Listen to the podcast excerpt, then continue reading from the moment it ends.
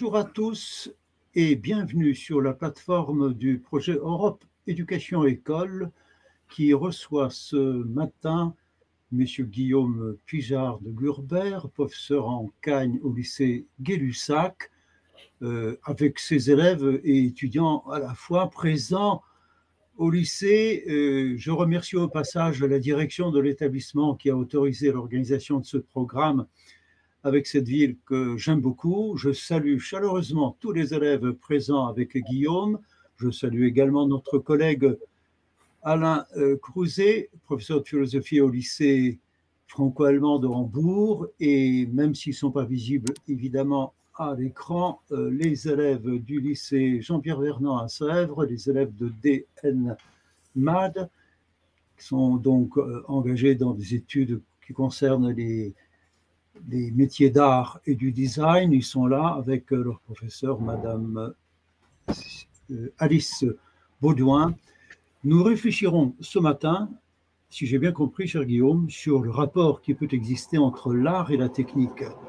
C'est à toi de nous éclairer, c'est aux élèves de nous interroger et merci Jean-Luc Gaffard pour euh, la prise en charge de la diffusion de ce programme en direct. Nous avons devant nous 45 minutes, à toi de voir le temps qu'il faut pour nous exposer ton argument et ensuite euh, discuter ensemble pendant un petit quart d'heure avant la fin de la première partie. Bonne euh, réception à tous. Merci beaucoup. Euh, pour être bien sûr, donc la, la, première partie s'arrête à 11h, c'est ça? 11h, 11h10, comme tu veux. Là, nous avons un petit décalage. on se donne 45 minutes. D'accord, très bien. Voilà, donc, donc du coup, euh, alors un mot d'abord sur, le, sur ce que je vous propose. Je, propose de réfléchir sur deux notions du programme de terminal, mais qui sont aussi des, programmes, des notions du programme d'Hippocagne et du programme de Cagne. Je, je vous propose de, de, de de faire un cours en fait. Hein, euh, un cours, donc un cours, c'est pas une conférence, c'est qu'on est, on est ensemble en train de, penser sur ces deux notions, donc l'art et la technique, et en, donc qui sont présentes dans le programme de terminal, dans le programme d'Hippocagne et dans le programme de Cagne, d'accord? Mais vous aurez remarqué que dans le programme de terminal, sont deux notions euh, distinctes. Il y a l'art et puis il y a la technique. Hein, ce sont deux notions euh, distinctes. Alors qu'en Cagne, par exemple, et en Hippocagne, le problème, c'est l'art, virgule, la technique. Les deux sont, forment un, même, un même ensemble conceptuel, si vous voulez, alors qu'en terminale, c'est dissocié. Tout ça pour vous dire quoi? C'est-à-dire que ce qui m'intéresse là pour, pour, les élèves de terminale, c'est que bien sûr que vous avez, donc dans votre programme de terminale, vous avez 17 notions, dont l'art et la technique, et que chaque notion doit, doit, doit être euh, interrogée pour elle-même. Hein, qu'est-ce qui est propre à l'art, qu'est-ce qui est propre à la nature, au bonheur, etc. Mais on ne peut pas mener un travail philosophique euh, digne de ce nom si on ne se pose pas la question des relations intimes euh, nécessaires entre telle notion et telle autre notion avoisinante, voire éloignée. Je ne sais pas, par exemple, je prends un autre exemple, mais imaginons comment voulez-vous faire un, un cours, moi je ne sais pas, par exemple sur, euh, euh, disons, euh, le bonheur, qui est une notion du programme, sans à un moment vous poser des questions qui vont concerner une autre notion qui est la liberté. Vous comprenez? Est-ce que le bonheur, il dépend de moi ou pas? Est-ce qu'il me tombe sur la tête? Est-ce que j'ai gagné au, loto et voilà, je suis heureux? Là, j'y suis pour rien. Enfin, vous voyez? Est-ce que c'est la fortune, la bonne fortune ou le bonheur? C'est-à-dire, j'en suis l'auteur. Bon, et là, vous êtes directement en train d'interroger le nœud conceptuel entre bonheur et liberté. Vous voyez? Donc avec l'art et la technique, c'est pour, pour ça que les deux notions, même si chacune a son, a, son, a son domaine propre, son contenu propre, le nœud entre l'art et la technique, il est particulièrement euh, étroit, évidemment. Hein. voilà, donc c'est d'où l'idée de, de, prendre les deux notions ensemble et donc d'attirer votre attention sur le fait que quand vous faites votre préparation au baccalauréat, puisqu'on a là on a un souci d'efficacité, hein, l'efficacité n'est pas un gros mot, eh bien, en même temps que vous travaillez sur une notion, il est toujours de bonne stratégie de se dire est-ce qu'en travaillant sur l'art, je ne suis pas déjà en train de travailler, par exemple, sur la technique? Vous voyez? Et, vice-versa. Ce qui fait que le jour du bac, si vous avez un sujet qui porte directement, par exemple, sur l'art, eh bien, les réflexions que vous aurez eues sur la technique vont pouvoir venir euh, alimenter votre réflexion. Vous comprenez? Donc ça, il faut vraiment pas, il faut pas saucissonner le programme. Il faut voir les notions dans leur euh, contenu propre, mais toujours ensuite les resituer dans leurs interactions, dans les relations qu'elles ont avec d'autres notions. Vous voyez? Je sais pas, je prends un autre exemple. Vous avez comme notion l'État et la justice. Vous voyez bien qu'en réfléchissant sur l'État, ça va être quand même difficile de faire l'impasse sur la justice. Et réciproquement, si vous réfléchissez sur la justice, vous allez être amené, et, mais aussi sur la liberté aussi, bien sûr. Vous voyez, la justice, pourquoi on condamne quelqu'un? Parce qu'on considère qu'il avait le choix de ne pas le faire. Donc l'un des, fondements, des présupposés de la justice, c'est la notion de liberté. Vous voyez? Voilà, donc il faut développer cet état d'esprit où à la fois vous regardez précisément une notion et vous interrogez ces relations avec, avec des notions euh, connexes, voisines, certaines proches, d'autres plus lointaines, apparemment lointaines. Je ne sais pas, science et religion. Vous voyez Science et religion. Euh, euh, vous avez le devoir. Le devoir et la science. Regardez comment les progrès de la science, de la bioéthique, ont des conséquences sur le devoir. Que doit-on faire? Doit-on sauver un bébé grand prématuré qui va avoir une vie de lourd handicap? C'est une question du devoir, mais qui ne s'est posée que du fait des progrès scientifiques, qui ne se posaient pas à l'époque de Platon, par exemple. Vous voyez? Donc, voilà, il, faut, avoir cette, ouverture d'esprit pour euh, embrasser les relations des notions et regarder chaque notion pour elle-même, faire les deux. Alors, avec l'art et la technique, c'est plus qu'incontournable et évident, puisque, et c'est de là que je pars, les mots, si on part des mots, on peut, commencer des mots, c'est toujours une bonne piste de se demander, tiens, regardons dans un dictionnaire, que nous disent les dictionnaires de l'art et de la technique? Et si vous regardez le mot français art, donc il vient du latin ars, ARS, et qui veut dire aussi bien les arts militaires, par exemple, donc la technique militaire, en fait. Vous voyez, les machines de guerre, les techniques militaires, aussi bien les, outils que les, que les stratégies, mais aussi euh, l'art du peintre. Donc dans les mots, dans le mot, dans l'origine du mot, dans l'étymologie du mot, art et technique ne, ne, ne, ne désignent qu'un seul mot. Donc il y a, peut-être deux notions, mais qui à l'origine euh, se disent dans un seul et même mot. Donc au niveau des mots, on peut déjà partir de ça, euh, il y a plutôt une, une identité de l'art et de la technique. C'est un même mot, un seul et même mot pour dire les deux. Et cette chose-là, on la retrouve en grec. En grec, vous avez le mot techné, donc T-E-C-H-N, E accent circonflexe, hein, parce que vous savez qu'en grec, il y a deux E, il y a le epsilon et le eta, et que quand on l'écrit en français, pour savoir si c'est un E, un epsilon ou un eta, ben quand c'est un eta, on met un accent circonflexe sur le E. Hein, donc techné, T-E-C-H-N, E accent circonflexe. Du coup, vous savez que le T-E, le E, c'est un epsilon, du coup, puisqu'il n'y a pas d'accent circonflexe. D'accord?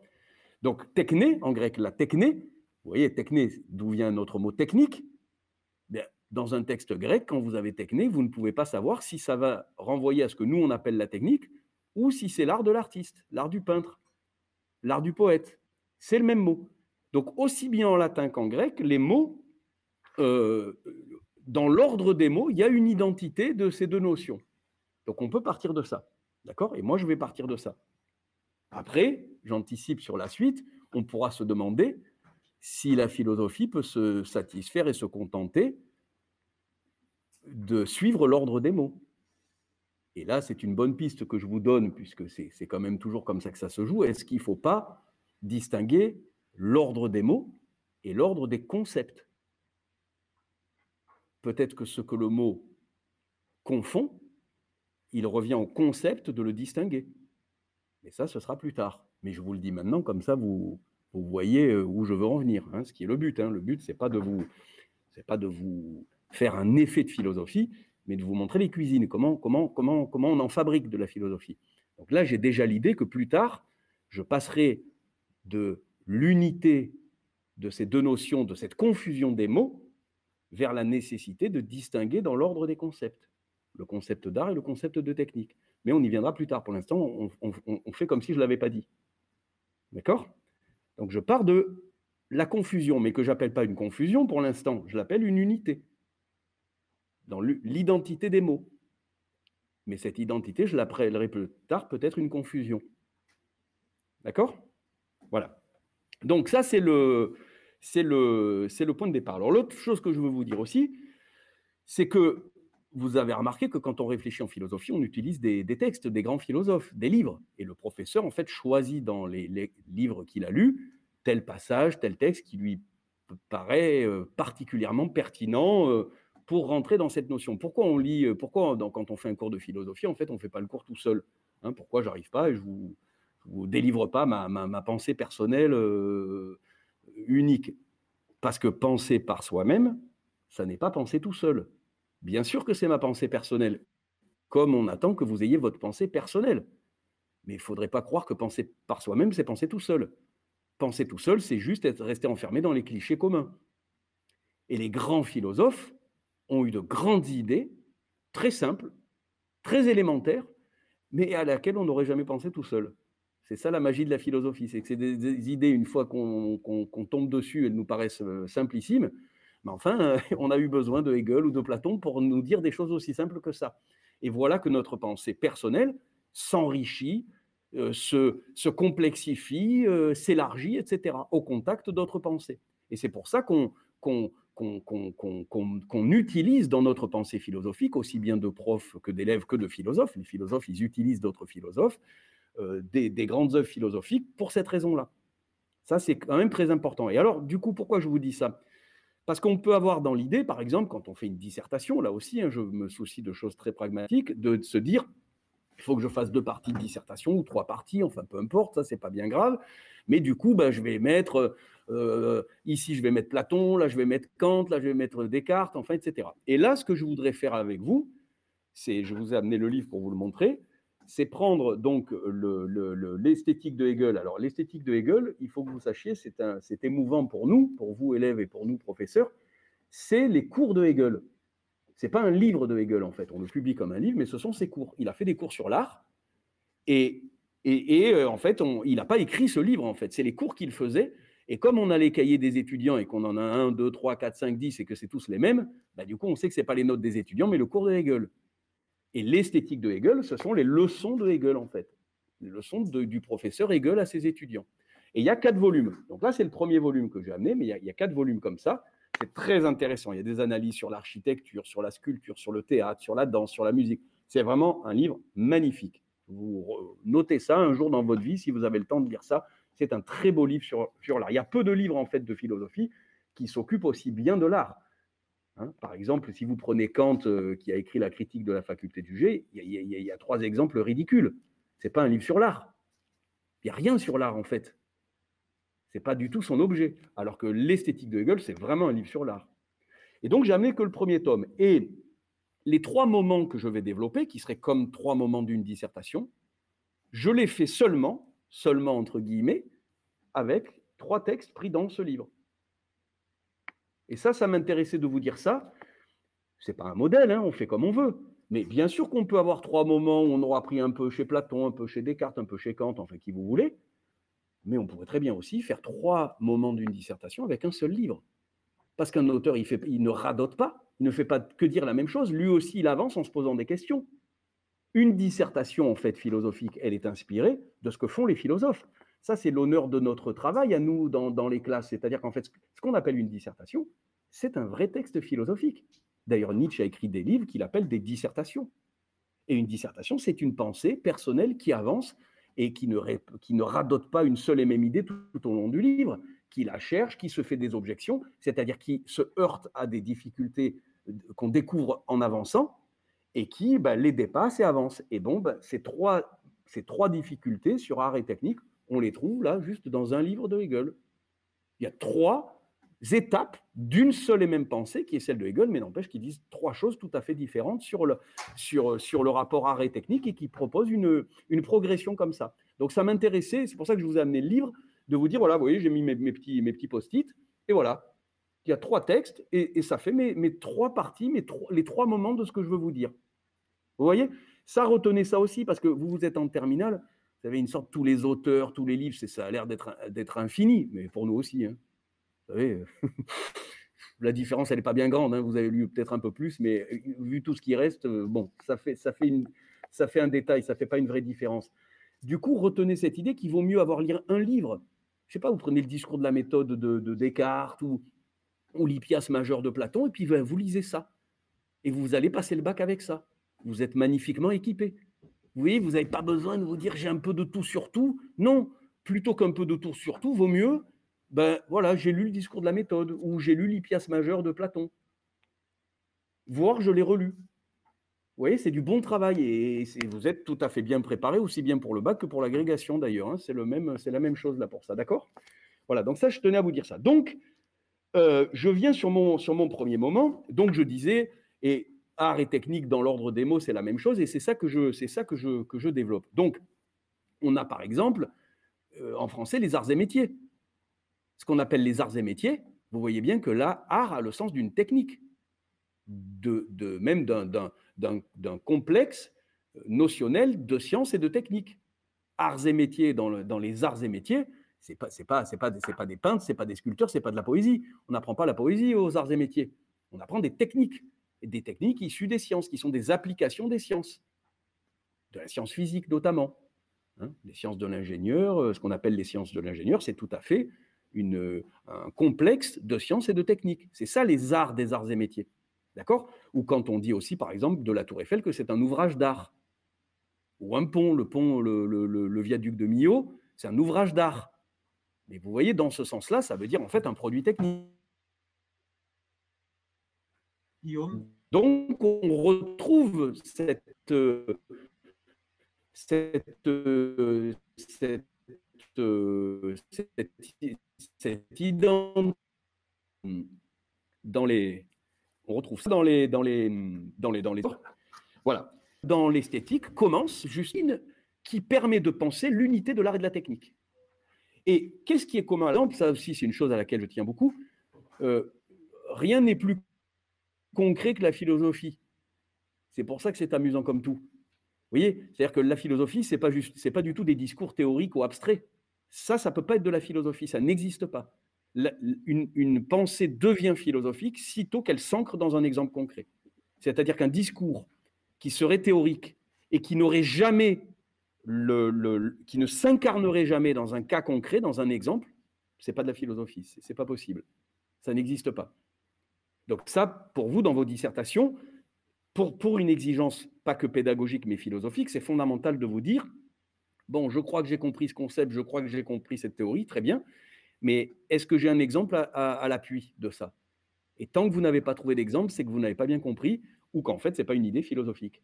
Mais si c'est une idée philosophique et que vous l'avez bien comprise, vous devez l'installer dans un exemple. Ça, c'est absolument fondamental. Et sinon, sinon c'est obscur pour de mauvaises raisons, en fait. C'est obscur parce qu'on n'a pas compris. Donc, je prends, je prends un exemple. Euh, un, menuisier qui euh, tire des planches d'un arbre, d'un tronc d'arbre. Vous êtes d'accord que les planches ne poussent pas. Il n'y a pas d'arbre à planche. Donc il prend une chose naturelle, un arbre, un chêne par exemple, il le coupe et il, il débite des planches. Mais les planches qu'il tire sont le résultat de la transformation qu'il a fait subir à une chose naturelle. On est d'accord?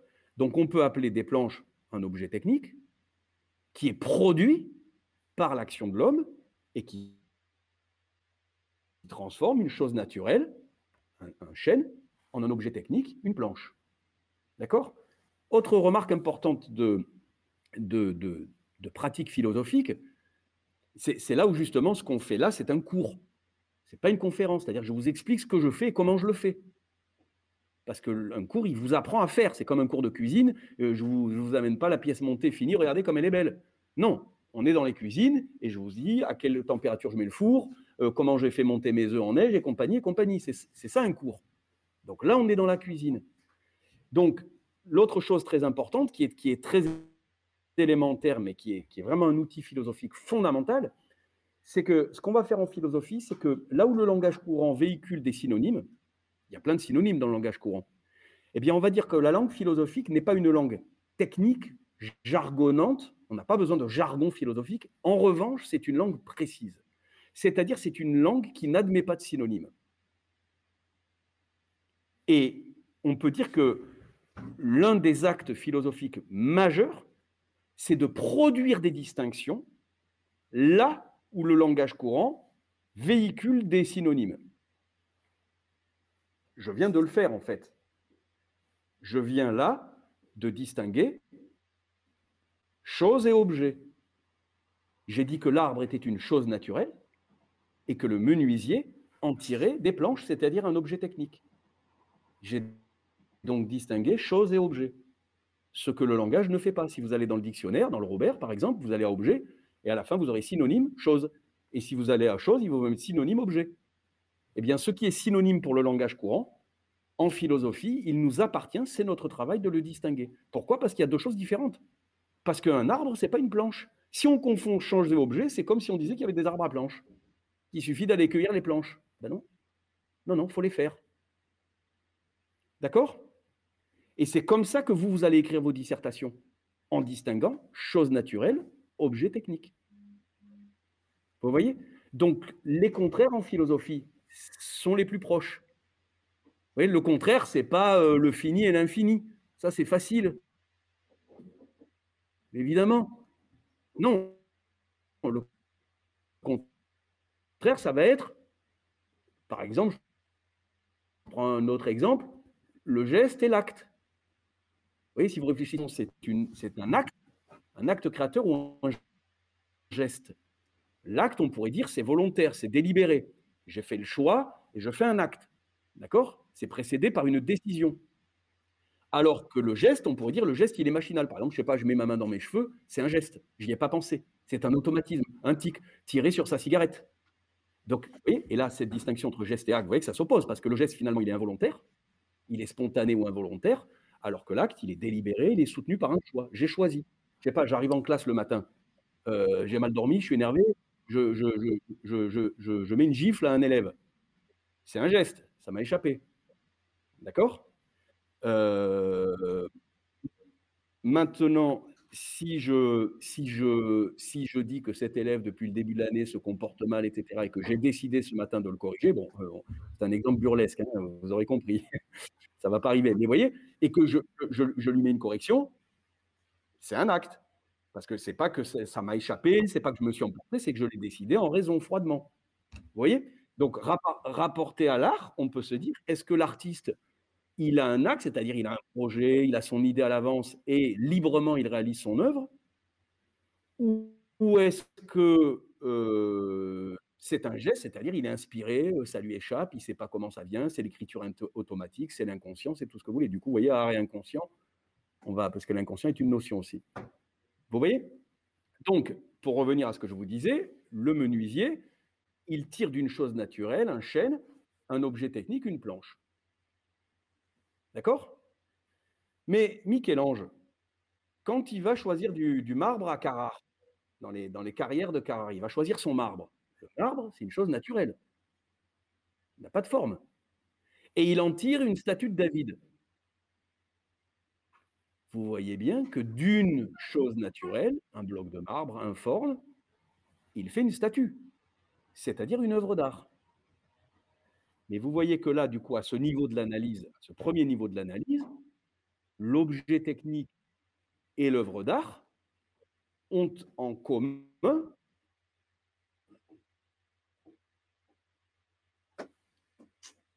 de transformer la nature, d'être des actions qui imposent une forme à la nature.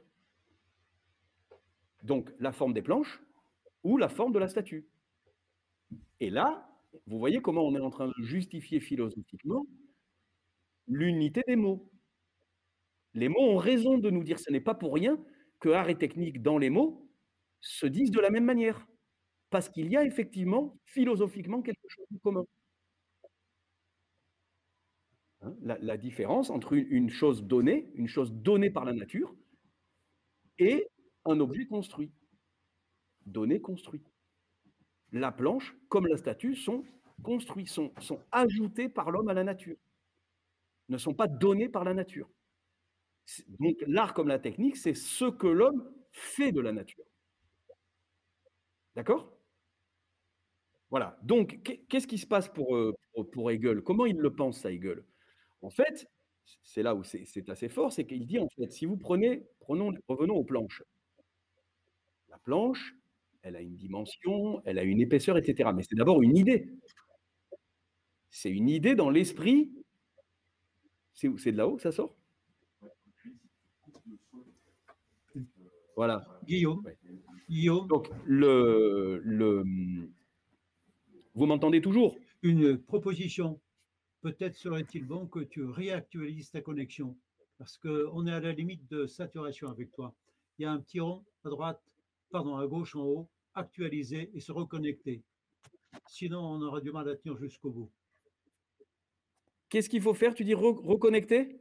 Réactualiser, oui, la page où tu es connecté. C'est bien. Continue. Reprise et continuation. C'est mieux. C'est très bien. Donc, comment Hegel le, pense ça C'est ça. La planche, au fond, elle existe d'abord dans l'idée du menuisier.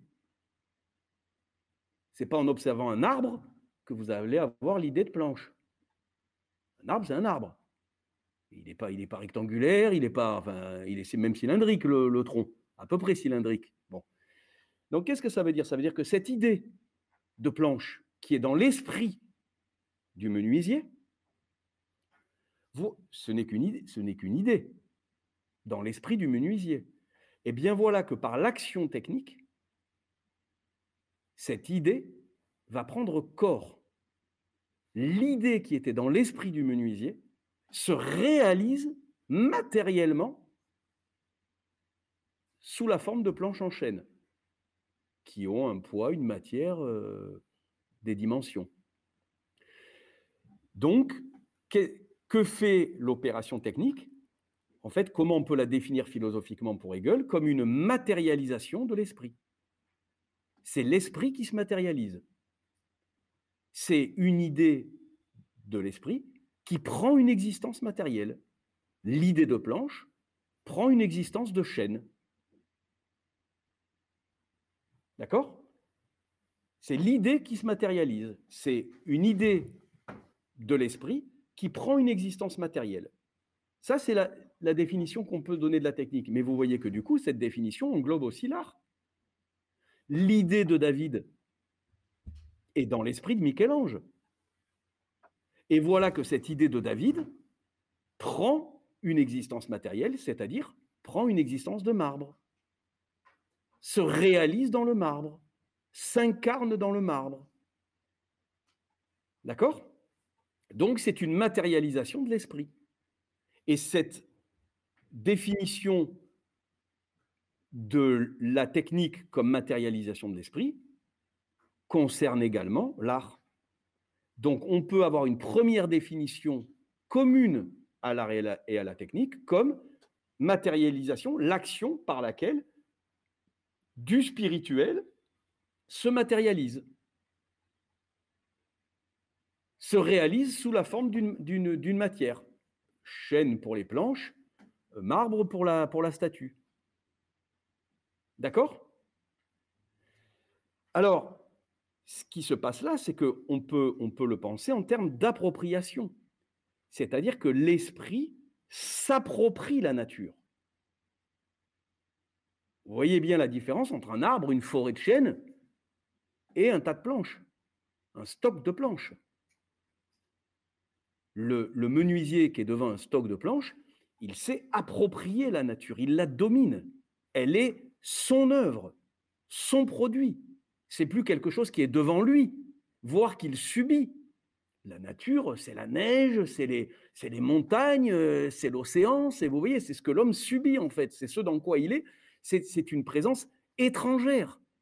L'homme est dans la nature comme dans un monde étranger. Et voilà que par la l'action technique comme par la création artistique, l'homme s'approprie la nature extérieure. Il la domine et se l'approprie. Qu'est-ce que ça veut dire qu'il se l'approprie? C'est-à-dire qu'il lui donne figure humaine. Voilà que la nature prend figure humaine. Et Hegel a une formule dans l'esthétique où il dit que, il dit que l'homme humanise son ambiance.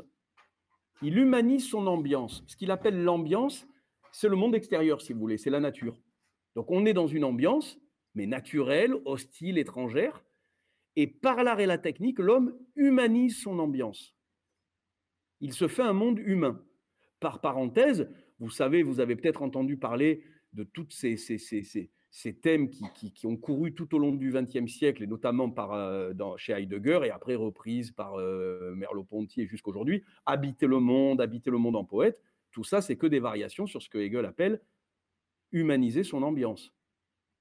Habiter le monde, ça vient de l'esthétique de Hegel, c'est-à-dire c'est rendre le monde habitable, c'est-à-dire lui, donner un visage humain, faire qu'on n'y soit pas dans un milieu hostile et étranger, mais qu'on s'y sente chez soi, que, que la nature soit comme un chez soi.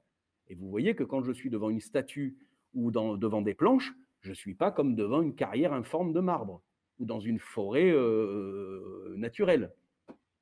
D'accord? Alors ça, ça explique la condamnation qu'on a chez Hegel de l'imitation. Pour lui, l'art ne consiste pas en l'imitation. Pour lui, imiter la nature, c'est une négation de l'art. Vous voyez comment, comme, comment définir l'art comme imitation de la nature, c'est une perversion. Puisque c'est instaurer la nature comme le modèle qu'il faut laisser tel quel et sur lequel l'esprit de l'homme devrait se conformer. L'imitation, c'est, en fait, c'est une sorte de tyrannie de la nature. C'est l'ordre fait à l'esprit de se conformer à la nature.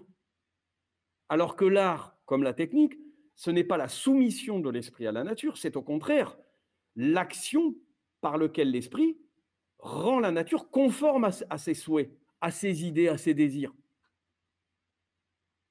Donc il ne s'agit pas pour l'esprit de se rendre conforme à la nature, mais de transformer la nature.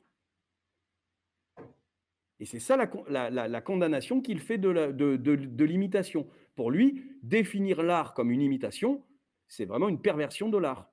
C'est une négation de ce que c'est que l'art. Alors, je vous lis le texte, le premier texte que j'avais choisi, qui est au début, donc un de mon texte, là, c'est page 35-36, on est, on est au début de, de l'esthétique. Donc, je vous le lis.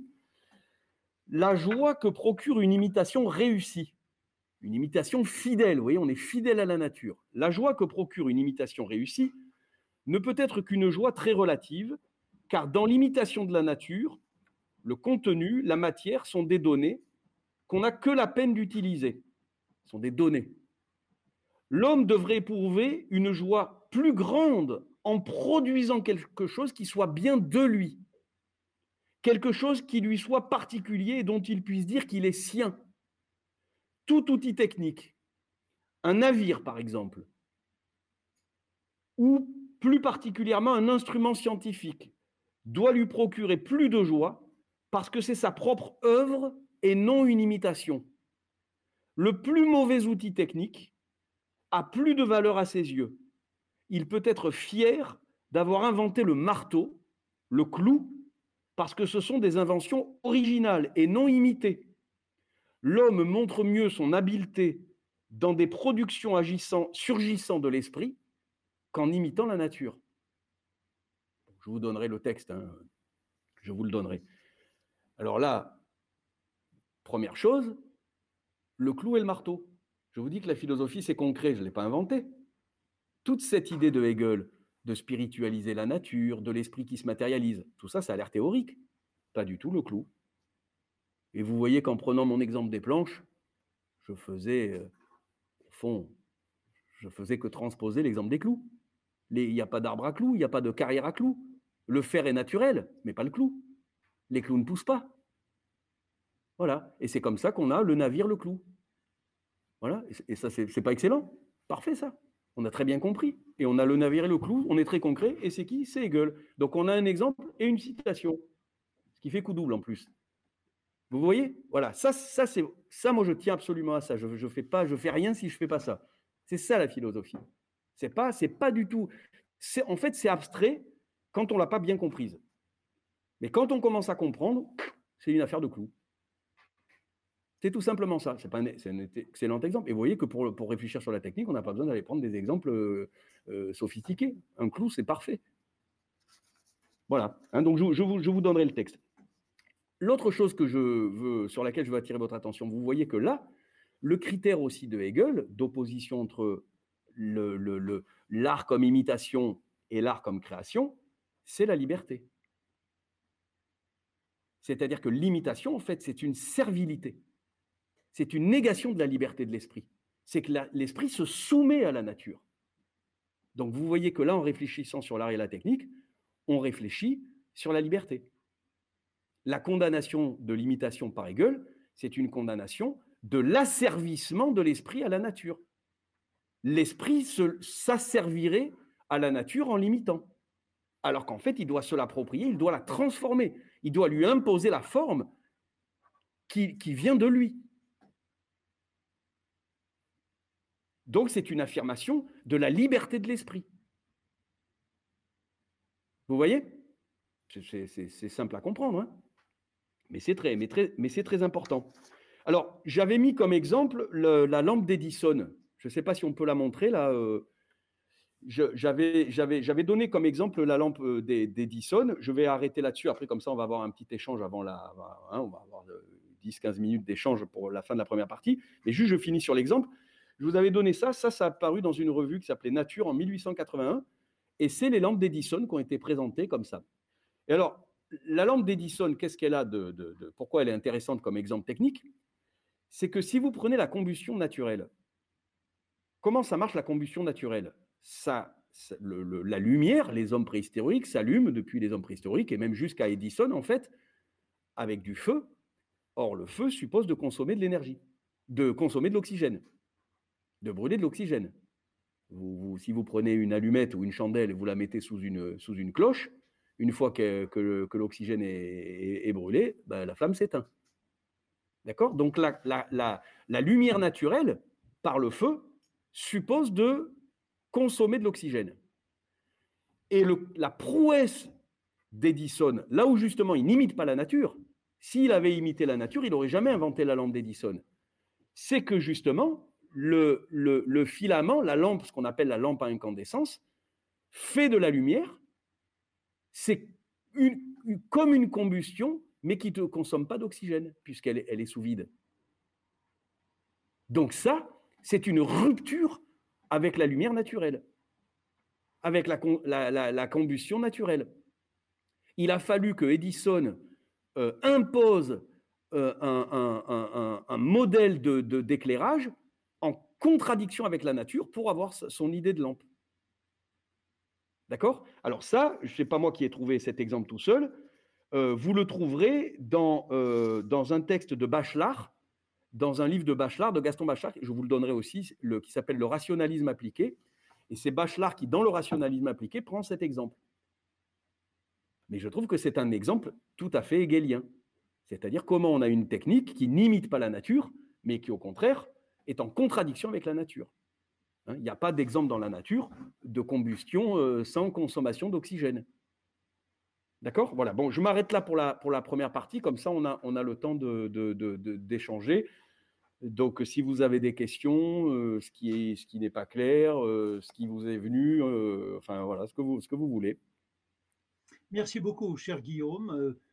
quel plaisir de t'écouter et de te suivre. Est-ce que tes élèves ou étudiants voudraient en premier euh, échanger avec toi, ont-ils des questions sur place Nous serions ravis de les accueillir à l'écran. Est-ce que c'est possible techniquement? Ah ben je vais, je vais, je vais leur demander, est-ce que quelqu'un veut, intervenir Comme en classe, hein, vraiment. Hein. y compris, euh, il n'y a, pas de questions bêtes hein, en fait. Je dis souvent d'ailleurs pour vous mettre à l'aise que l'incompréhension est toujours à la charge du professeur. Vous voyez? Alors vous, votre charge, c'est de travailler, d'apprendre vos cours et tout ça, forcément, parce que sinon, tu ne peux pas savoir si tu ne comprends pas ou si c'est juste que tu ne connais pas ton cours. D'accord. Mais une fois que cette part est faite, l'incompréhension ne, ne, peut jamais vous être imputée. On ne peut pas reprocher un élève de ne pas comprendre. Et d'ailleurs, faire comprendre à quelqu'un qui ne comprend pas, c'est le métier de professeur. Parce que expliquer à quelqu'un qui, a déjà compris, c'est pas un métier, ça. Hein. Il y a besoin de personne.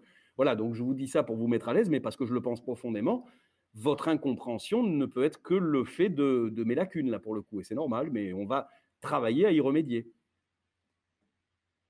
Est-ce que vous avez des, remarques, je ne sais pas, ou par rapport au cours que vous avez eu, je ne sais pas si vous avez déjà eu l'occasion de travailler sur la, nature, la, la, technique, donc euh, la nature aussi d'ailleurs. Vous voyez, je disais les notions, vous savez qu'aux notions de programme, vous avez la nature. Donc là, en faisant, vous voyez bien qu'en réfléchissant sur la, la technique, c'est très difficile de ne pas réfléchir sur la notion de nature. Donc si vous avez le jour du bac un sujet sur la nature, ce que vous aurez fait là euh, sur l'art et la technique euh, vous sert évidemment. Vous voyez? Est-ce que vous avez des. Est-ce que, oui, euh, ben, euh, donc, euh, Monsieur You, mon collègue, veut intervenir. Mais quand même, on a une. Ah oui. Oui. Oui, mais toi.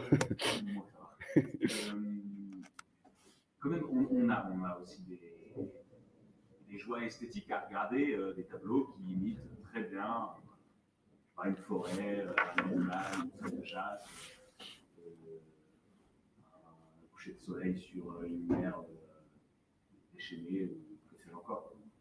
Donc, comment.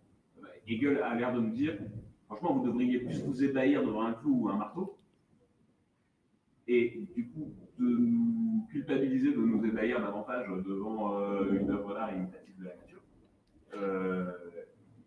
et quand même, il nous semble, de notre expérience ordinaire, que euh, c'est pas.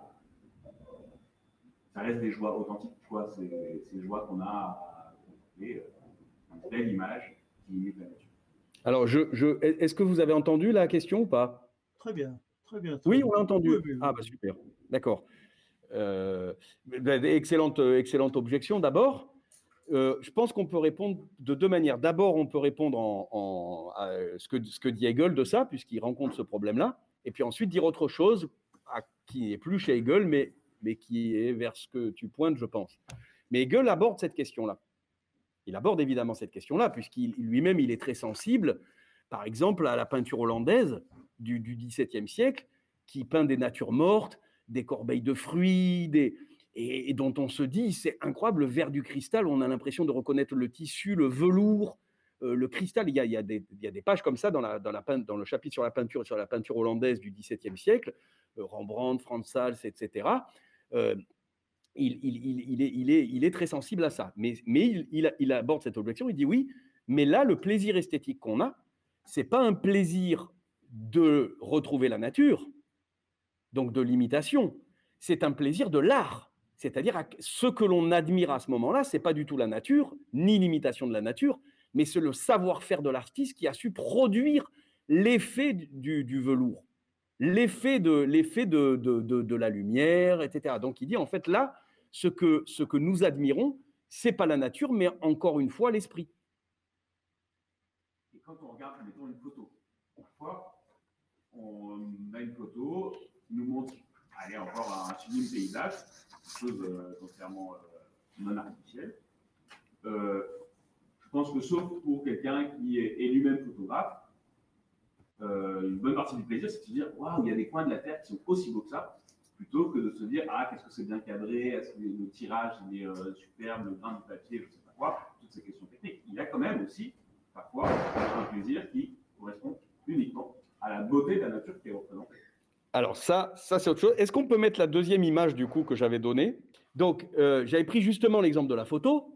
Donc ta question tombe très bien parce que bah, la photo, c'est vrai qu'on peut se dire s'il y a un art qui fait une, une entorse à ce que dit Hegel, c'est la photo, puisque la photo, c'est l'enregistrement, c'est l'imitation la plus fidèle possible de la nature. D'accord? Alors, si on dit ça, du coup, ça, ça, ça, ça, ça, ça conduit plutôt à contester le statut artistique de la photo, puisqu'elle ne ferait qu'enregistrer, et pour le coup mécaniquement, ce qui est donné, le paysage donné. Et du coup, ben, la beauté de la nature, effectivement, Hegel conteste pas qu'il y ait une beauté de la nature, il parle de la beauté du plumage des oiseaux, mais il dit c'est la beauté la plus pauvre, en fait. Parce qu'elle ne nous parle pas, en fait. C'est une beauté muette pour lui, c'est pas une beauté spirituelle. Voilà, donc on pourrait, on pourrait dire ça. Maintenant, si on considère que la photo est un art, du coup, ça suppose une intervention, une transformation par la photo. Alors là, on n'a plus la, plus la photo. Ah voilà. Donc, la, ça, c'est la, le, derrière de la gare Saint-Lazare de Cartier-Bresson. C'est une photo de 1932. Alors, Cartier-Bresson, c'est le plus grand photographe de l'histoire de la photographie. Ce qu'il faut que vous sachiez, c'est qu'il fait, il fait des instantanés. Il saisit au vol. Donc, il n'y a, pas de, il y a, pas de, il y a pas de fabrication, il n'y a pas de trucage, etc. C'est-à-dire que là, il, a, il traîne avec son appareil et là, qu'il prend une photo. Sachant qu'en plus, les appareils de l'époque ont un temps pour, euh, pour, pour, pour, admettre la couleur, donc un temps d'obturation qui est beaucoup plus lent que, le, que les réflexes qu'on a aujourd'hui, et ne parlons pas du numérique. Donc, il arrive à faire des prouesses absolument invraisemblables. Et cette photo, donc, j'ai pris cette photo-là parce qu'elle montre bien que la photo est un art à part entière au, sens de Hegel. Alors, regardez, on a un homme qui, qui saute là pour éviter l'eau. Hein. On sent que voilà, il sort de la gare, il s'en va, il évite l'eau. Mais regardez déjà toutes les surfaces de toutes les structures de répétition. Donc, il y a déjà lui et son ombre. Vous êtes d'accord? Il y a lui et son ombre. Ensuite, si vous regardez derrière, est-ce qu'on le voit là? Vous voyez là? Il y a une affiche, alors on voit pas bien, c'est pas très clair, mais ici, vous avez une affiche de cirque qui, qui, qui n'a rien à voir et qui, en fait, semble être une, duplication du type qui saute. Mais ça, il l'a pas fabriqué, hein, c'est qu'il a l'œil. C'est-à-dire qu'il est en train de voir ça et tout d'un coup, il voit ça lui. Et c'est ça qu'il photographie. Mais vous voyez qu'on ne peut pas dire que là, c'est une imitation fidèle de la nature. Il a, en fait, c'est son regard qui voit ça. Il n'y a que son regard pour voir ça. Vous avez aussi des structures de réplication là, de, répétition. Vous voyez, dans, ces arcs de cercle, euh, il y a là l'échelle et les grilles. Enfin, il y a, tout un, toute une, structure en fait extrêmement complexe. Mais même là, hein, on peut vous dire là, l'échelle est là comme des rails. En plus, on dirait des rails. Hein. On est à la gare Saint-Lazare, on dirait, des rails. En fait, c'est une composition. C'est une composition de plein droit. Hein. Donc, ça m'intéressait de vous donner cette photo, parce que c'est vrai que la photo, quand on parle de l'art, souvent, c'est un peu le parent pauvre. On va penser euh, Guernica, euh, la Joconde, etc. Puis, adieu la photo. Donc, je trouve que c'est dommage. Et là, on a justement une photo qui rentre tout à fait dans la définition de Hegel, c'est-à-dire que déjà, il y a le cadrage. Même ton, paysage dont tu parles, il suppose un cadrage. C'est-à-dire que le paysage, il est très beau, oui, mais parce qu'on a cadré ce qu'on a voulu et que donc on a éliminé tout le reste. La nature, elle n'est pas cadrée. La nature, c'est pas la montagne. Pourquoi c'est que la montagne et pas le reste qui est à côté? Puis d'ailleurs, si on faisait le tour, on va tomber sur une déchetterie assez rapidement. Vous voyez? Donc rien que le cadre de, la photo impose déjà une transformation. C'est pas, c'est pas, c'est pas, c'est pas, c'est pas un enregistrement passif. Oui? Euh, cher, cher Guillaume, cher Guillaume. Ah, attends, attends une seconde. Oui? Est-ce qu'on peut prendre une question qui est à revenir après à vos autres questions plus tard? À Hambourg, euh, Alain Cruzet, qui t'écoute et qui va bientôt prendre en charge ses propres élèves, aurait peut-être ah. euh, un commentaire ou une question à proposer? On, on, prendra ta question après, ça te va? Bien. Alors oui, merci, euh, chers collègues. Moi aussi, je dois bientôt euh, m'absenter pour faire cours. Euh, donc, je, je, vous ai écouté attentivement, étant moi-même un pratiquant assidu de la l'esthétique de Hegel ce que vous avez dit me, me va droit au cœur. Euh, en même temps, euh, pratiquant de Hegel, c'est aussi être en dialogue avec lui, un dialogue qui peut être parfois un peu tendu. Et vous avez évoqué Heidegger à un moment donné dans votre, dans votre exposé, et je, je me demandais si on ne pouvait pas faire à la fois à ce que vous avez dit et à ce que dit Hegel une objection majeure. Euh, alors, je vais essayer de la faire. Après, il faudra que je vous quitte parce que moi aussi j'ai cours. Euh, c'est la suivante. C'est-à-dire, je me dis, est-ce qu'il n'y a pas au contraire euh, moyen contre Hegel euh, de refaire l'unité de l'art et de la technique Et je pense en particulier à, à, la manière dont Heidegger commente Aristote Heidegger et Jean Beaufray, puisque pour les élèves qui nous écoutent, je, je, me réfère à, à, des articles célèbres que Jean Beaufray a écrits dans des livres qui s'appellent Les dialogues avec Heidegger, aux éditions de Minuit. Euh, C'est-à-dire que la fabrication artisanale, c'est la technique, et la création artistique, ça c'est l'art, euh, création étant d'ailleurs un très mauvais mot, puisque création, ça supposerait que l'artiste est comme Dieu et qu'il crée de façon ex nihilo, c'est-à-dire à partir de rien, et, la, là, la nature disparaît complètement. Hein. Il n'y a plus que le génie de l'artiste. C'est-à-dire qu'on est dans une vision de l'art dont Hegel me paraît parfois être victime, qui est la vision romantique de l'art. Et contre ça, il me semble que Heidegger, commentant Aristote, explique que, de manière plus originelle, alors on se discute, hein, ce que fait l'artiste et, ce que fait l'artisan, c'est la même chose, c'est-à-dire de guider la nature vers sa fin. c'est-à-dire que dans la philosophie d'Aristote, il y a non pas une seule cause de l'œuvre d'art, c'est-à-dire l'artiste, ou de la fabrication artistique, l'artisan. Cette cause, on l'appelle la cause efficiente, mais que cette cause-là, elle est complètement secondaire, que la cause la plus importante qui explique la naissance, on va dire, d'un meuble, ça c'est la technique, et d'une œuvre d'art, alors pourquoi pas une statue de Michel-Ange, c'est la cause finale. Et la cause finale, c'est alors c'est ça, c'est pas toujours facile à définir. Hein. C'est le cœur même de la philosophie d'Aristote. C'est-à-dire, c'est ce qui fait que la, nature s'accomplit, qu'elle va jusqu'à, comme disait Aristote en grec, son entelekeia, c'est-à-dire son accomplissement. Je crois qu'on peut le traduire comme ça. Et l'artiste, comme l'artisan, mais de l'artisanat traditionnel, c'est celui qui guide la nature vers son accomplissement.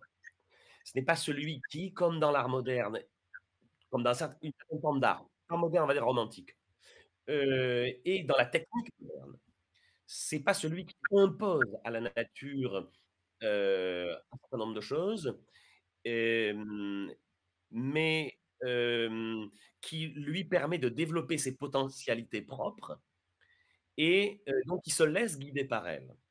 Je vous dis ça parce que vous avez dit vous-même à un certain moment que l'homme se retrouvait souvent étranger dans la nature.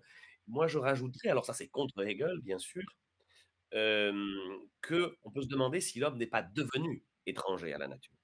Par une technique, la technique moderne, qui n'est pas l'artisanat, qui arraisonne, comme ça a souvent été traduit hein, dans les traductions de Heidegger, qui arraisonne la nature, qui lui impose ses fins.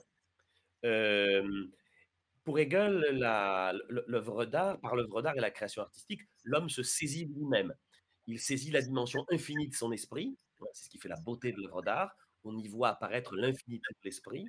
Euh, et euh, donc l'esprit du spectateur face à l'œuvre d'art comme face à, l'infinité de l'esprit euh, qu'il porte quand même en lui sans s'en apercevoir. Et dans l'œuvre d'art, cette, cette, infinité apparaît, mais à ce moment-là, la nature, et je reprends ce que dit Hegel, la nature est auf Deutsch, donc en allemand on dit aufgehoben, c'est-à-dire la nature est dépassée dialectiquement, contrairement à, ce qui se passe dans la, la, consommation, quand on mange de la viande ou autre chose, on, ne détruit pas totalement la nature, la nature reste présente. Hein, dans les tableaux qui représentent des morceaux de viande, chez Rembrandt par exemple, la viande est là, mais elle n'est plus là comme elle est euh, face à nous, elle est là dans sa dimension infinie, c'est ce qui en fait la beauté, mais en même temps, à ce moment-là, la nature est évacuée. Et il me semble que peut-être euh, ce que l'art contemporain cherche parfois à obtenir, c'est un chemin qui, euh, qui nous, qui nous un chemin qui nous délivrerait de cette espèce de règne de règne de l'esprit euh, qui nous a rendus malheureusement définitivement étrangers à la nature. Voilà. C'est une, bien sûr, c'est une petite provocation, c'est une petite intervention polémique pour nourrir le débat, parce que moi-même, je ne suis pas totalement sûr que ce soit la, meilleure des voies. Voilà. Merci beaucoup, cher Alain. Merci. Guillaume, nous n'avons, pour des raisons de contraintes techniques, que deux minutes, mais pas trois, pour reprendre peut-être et promettre une poursuite de cette discussion dans la deuxième partie de notre programme, si vous êtes d'accord. Je vous laisse le soin de réagir rapidement. Je conclurai et nous reprendrons euh, le fil de cette discussion au cours de la deuxième partie. Oui, euh, on va juste un mot, hein, on va passer à, la deuxième partie. Mais euh, effectivement, par contre, je trouve que chez Aristote, les exemples qu'il prend, par exemple, de l'artisanat, ça va être le gouvernail.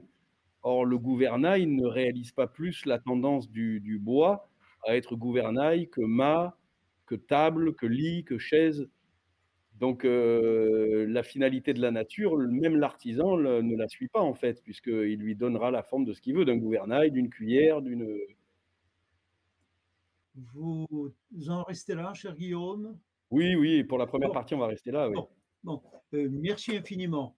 pour euh, votre réflexion des uns et des autres au cours de cette euh, matinée sur l'art et la technique. Nous arrivons au terme de la première partie.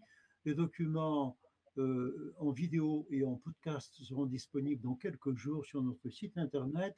Je vous remercie à tous. Je vous souhaite la bienvenue pour la suite de ce programme dans une dizaine de secondes. Cher Jean-Luc, on fait le nécessaire du point de vue technique. À très bientôt. Merci.